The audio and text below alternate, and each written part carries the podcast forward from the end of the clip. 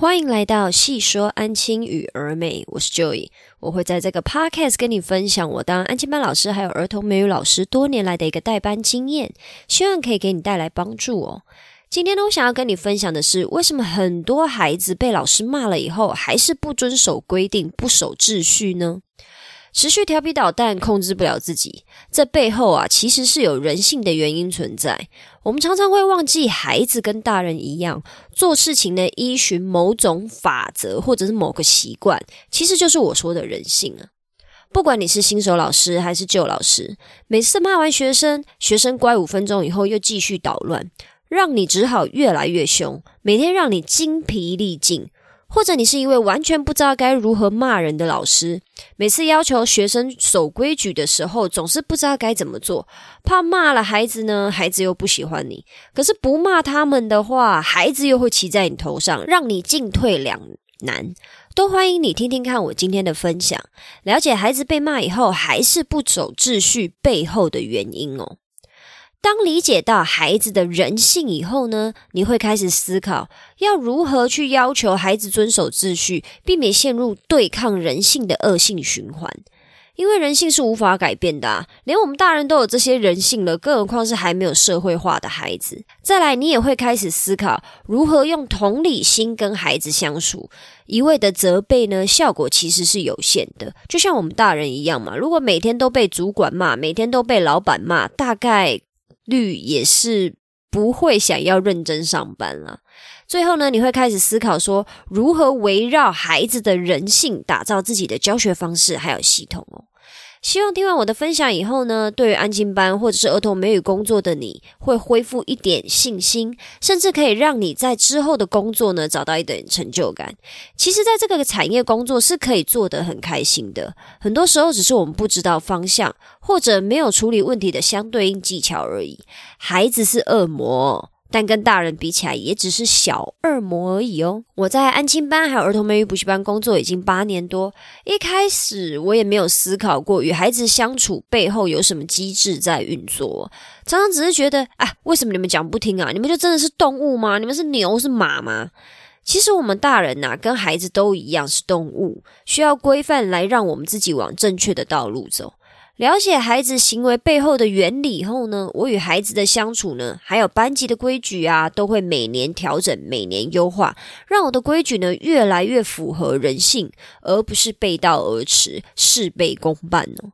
第一个要与你分享的人性呢，几乎是大部分的老师都曾经对抗过，希望可以战胜的人性。那老师们呢都没有意识到的就是：一，开心与痛苦都有抗药性。造三餐念，大人也麻痹哦。第一个，我想跟你讨论的就是孩子的适应性的这个部分哦。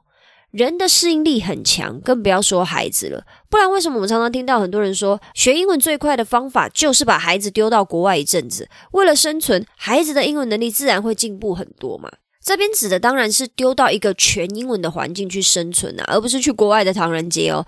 这样子的话，孩子的英文大概也不会进步了。孩子适应英文的环境，他的英文能力自然能得到提升哦。同理可证，孩子对适应大人的碎碎念或者是责备的能力，也是出乎意料的强。这其实真的很好理解啊！我说出两个字，你立刻就可以 get 到。妈妈，现在请你回想一下，你妈叫你做事情的时候，你是立刻起身就去做，还是等一下、等一下、再等一下？啊，奇怪了，你不是也知道事情要马上做吗？你也知道到某一个程度，妈妈就是要大爆炸、大抓狂了啊！到最后你也还是不得不做，那为什么不要现在马上立刻去做呢？妈妈的碎碎念对很多孩子来说是无效的，对我们大人来说，很多时候也没有效，因为我们的脑子已经自动把碎碎念变成白噪音啦。倒不如爸爸的动怒嘛，爸爸可能眉毛撅一下，屁放一下，孩子就立刻吓到，赶快去写功课了。再来是老师的习惯性哦，请你现在思考一下，当你在要求孩子守规矩、守秩序的时候，你是用碎碎念的方式呢，还是照三餐骂的方式？啊，假设你不用碎碎念的方式，你来真的，你照三餐骂啊，你就真的骂，放感情骂，使出吃奶的力气骂。可是我这边的关键字是什么？是照三餐哦。为什么时间久了会变成照三餐骂呢？在某种程度上，也可以归类为老师的习惯性了。我轻轻骂你骂不听，那我就再凶一点了。啊，我骂人的模式已经开到二了，你还不怕不守秩序？哦，那我只好力道加强，加到五了。再不听我就再凶一点，再不听我就更凶，凶到你怕为止。老师其实也是习惯了，每次骂人要加强力道。虽然孩子不一定会持久啦，就是你在骂他的时候，可能他没有办法很持久的去保持专注力，或者是不要调皮捣蛋。可是起码事情发生的当下是可以制止孩子，让他们安静五分钟，或者是乖五分钟。接着呢，我们就进入恶性循环啦。你不听，我就凶一点。孩子习惯了被骂的力道，啊，老师就只好再更凶一点。啊，孩子又习惯了，老师只好再加强骂人的力道，一直恶性循环。因为双方都有适应性嘛，一直看哪一方先倒下。啊，是老师自己先受不了，精疲力尽不干了呢，还是孩子受不了不读了？适应性是大人跟小孩都有的人性哦。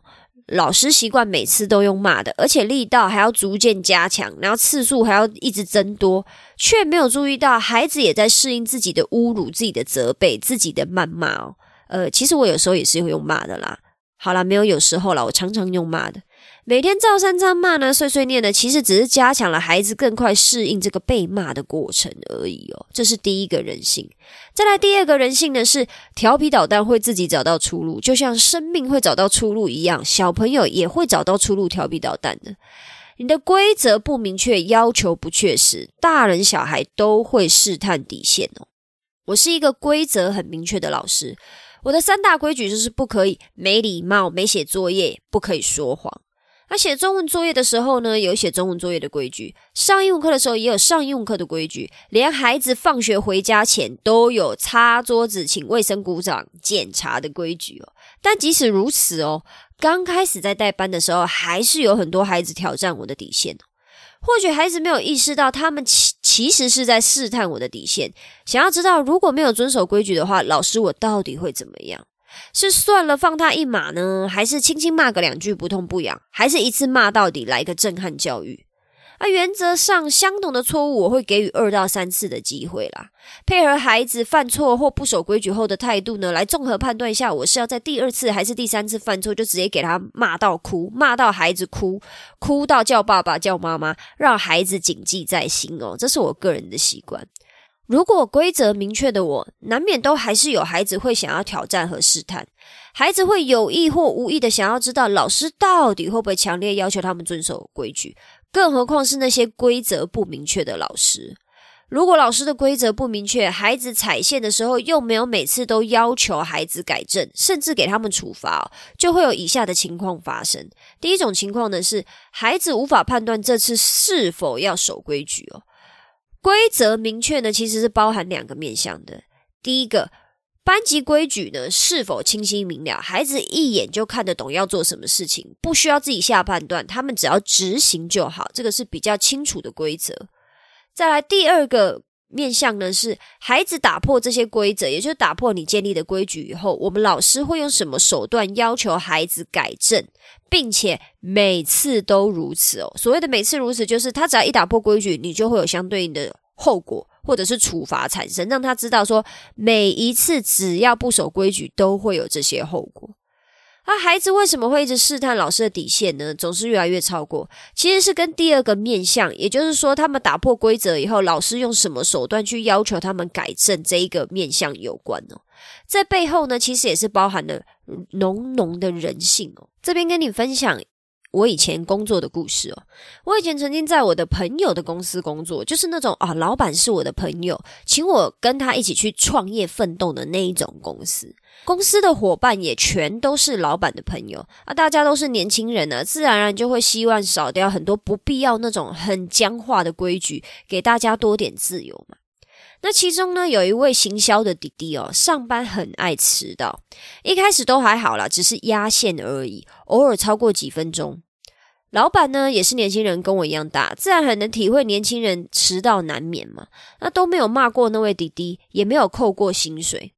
后来呢，那位行销弟弟就变本加厉哦，本来一个月可能迟到一两次，变成一周两次啊，一次迟到十分钟以内呢，有时候竟然变成迟到一个小时哦。那你说那位行销弟弟是心里面想说啊，送啦，迟到都不会怎么样，那我就来尽情迟到吧。他是用这种心态来上班的吗？嗯，我想也不是啦。上班准时不可以迟到是一个很基本的规则嘛。可是规则被打破以后，没有相对应的要求那个行销弟弟调整回正轨的处罚或者是机制。那我们人的潜意识自然会觉得，呃，这个规则可以偶尔不遵守啊，因为我不遵守又没有什么处罚。啊，孩子也是一样的，规则不明确，孩子不会遵守。啊，规则看似明确，但没有机制或手段要求孩子守规矩，孩子呢就只会偶尔守规矩而已。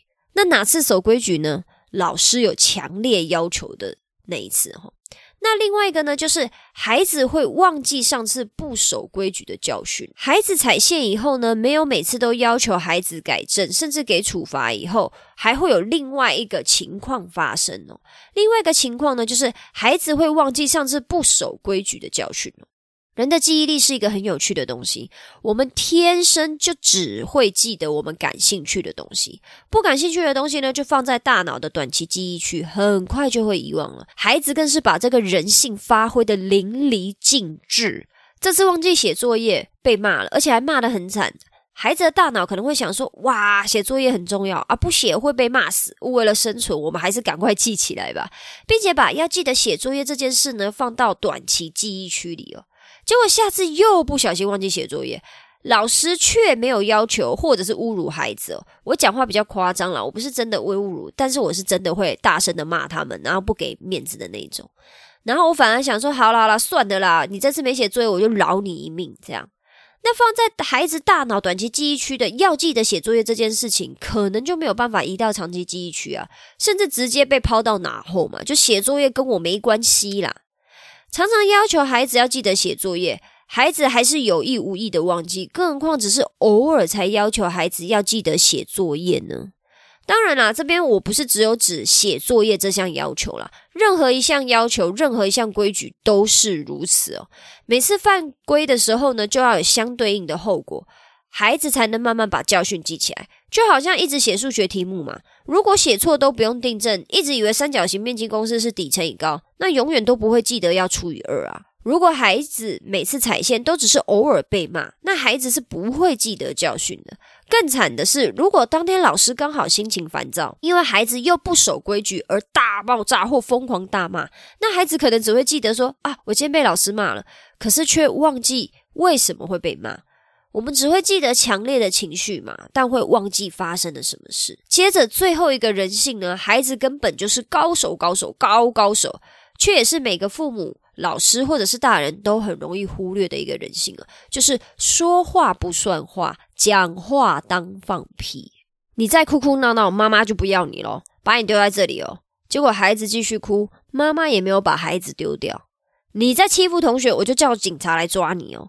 结果他在欺负同学，也没有被警察抓，也没有去坐了。这次表现好的话，我给每个人买一只新手机。结果全班排名第三，老师也没有送新手机。刚刚这些场景还有这些话语，不晓得你有没有听过？有没有觉得熟悉？这也是我们人类的其中一个人性啊！只要说出口的话没有守住，没有在后续兑现哦，那这些话就跟放屁一样，没人在乎的。孩子在这个部分呢，更是精的跟猴一样。只要大人让孩子嗅到一丝说话不算话的可能，孩子更是软土生绝的代表，就是愣头青 good 的代表，绝对会得寸进尺。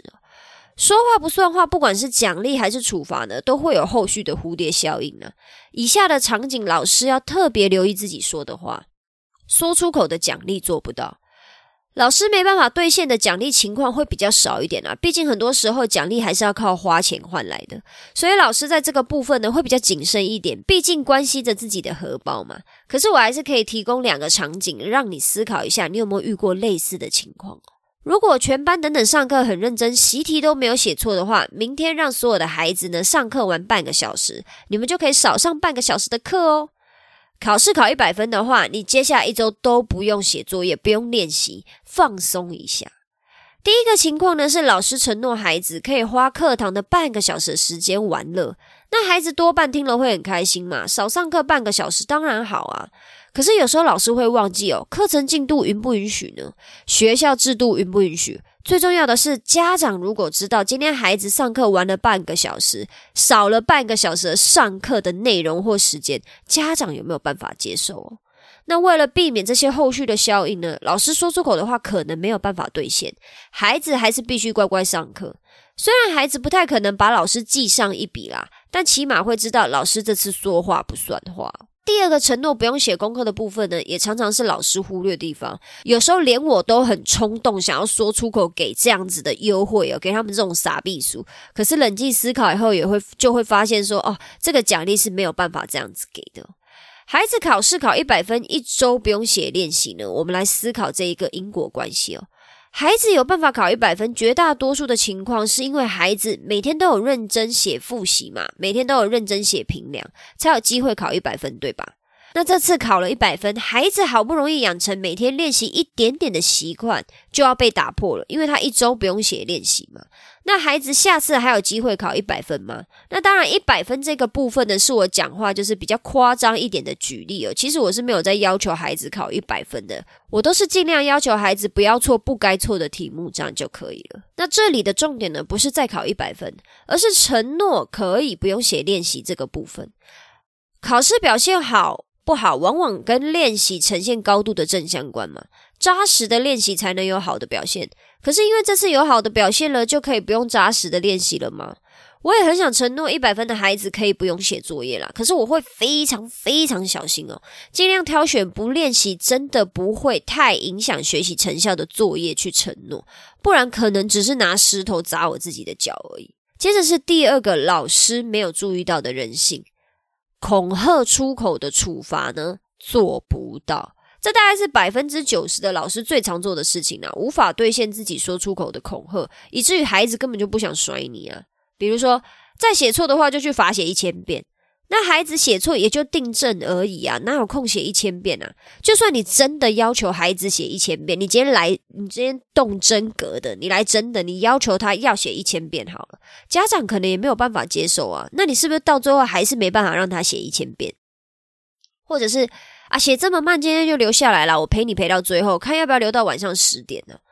结果孩子还是拖拖拉拉啊，不管孩子是有意还是无意，写功课的速度依旧这么慢。结果家长来接的时候，还是只能让孩子回家，或者是你信不信？你再调皮捣蛋的话，我就揍你。先不说，现在几乎已经不可以体罚了啦，我指的是用棍子打手心的那种体罚哦。而且有的极端的家长，连心肝宝贝孩子罚站他们都受不了，他们都心疼的要命诶那你你又何必就是出口去说你要揍他？因为这件事根本就是不可能。其实口头警告呢，还有小恐吓是很有必要的。毕竟我们老师要管这么多孩子嘛，让这么多孩子可以在一段时间内完成所有该完成任务，是需要一些手段的。可是很多老师忽略了自己说出口的处罚，在执行上到底行不行得通，还是只是落为毫无效力的恐吓而已哦。这个部分呢，我自己个人是非常的有感触了，因为我常常会听到很多老师说出这样子看似好像很有威力的恐吓，可是时间久了呢，孩子自然而然会知道说啊，你也只是讲讲而已啊，反正你又不可能真的揍我，你也不可能真的把我留很晚啊，你也不可能真的让我罚写一千遍啊。那也就是这样子的累积，还有这样子的堆叠，来让孩子渐渐的知道说，其实你根本就只是说说而已。那也因为如此呢，孩子对于你的责备，或者是对于你就是骂他，他会是无感的。那他为什么会觉得他不需要遵守规矩呢？因为你的恐吓是没有效的哦。以上呢，就是我想要跟你分享孩子的人性。接着，你可以开始思考哦，要如何避免对抗人性呢？以我们大人也是这样在做事的角度哦，去规划自己的班级规矩，去组织自己的教学系统，甚至可以与孩子一起讨论，告诉孩子你观察到的现象，你希望可以跟他们一起越越来越好。那我们要怎么建立这些班级规矩呢？孩子其实是可以讨论的。我们需要很多方法来帮助我们越来越好，但有时候我们在执行方法前呢，我们可能要先去了解背后运作的原理。这样子的话，我们会更有方向、更有意识的去调整我们想要使用的方法，也就是如何去与孩子相处，这样子才可以达到我们要的效果哦。那接下来你可以怎么做呢？理解孩子也跟我们大人一样有这些人性，还有这些惰性以后呢，你可以去思考看看，对你而言最重要的班级规矩是什么？先从大概一到三项规矩开始建立就可以了。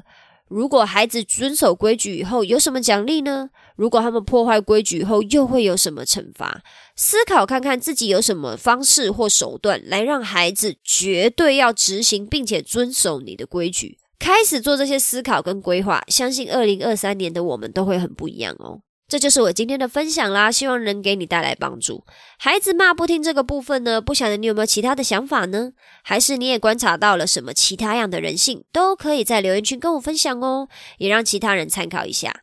如果你喜欢我今天分享，麻烦帮我留下五星好评，并且追踪我的 Podcast，这样就不会错过我的分享喽。今天就先这样啦，我们下次见，拜拜。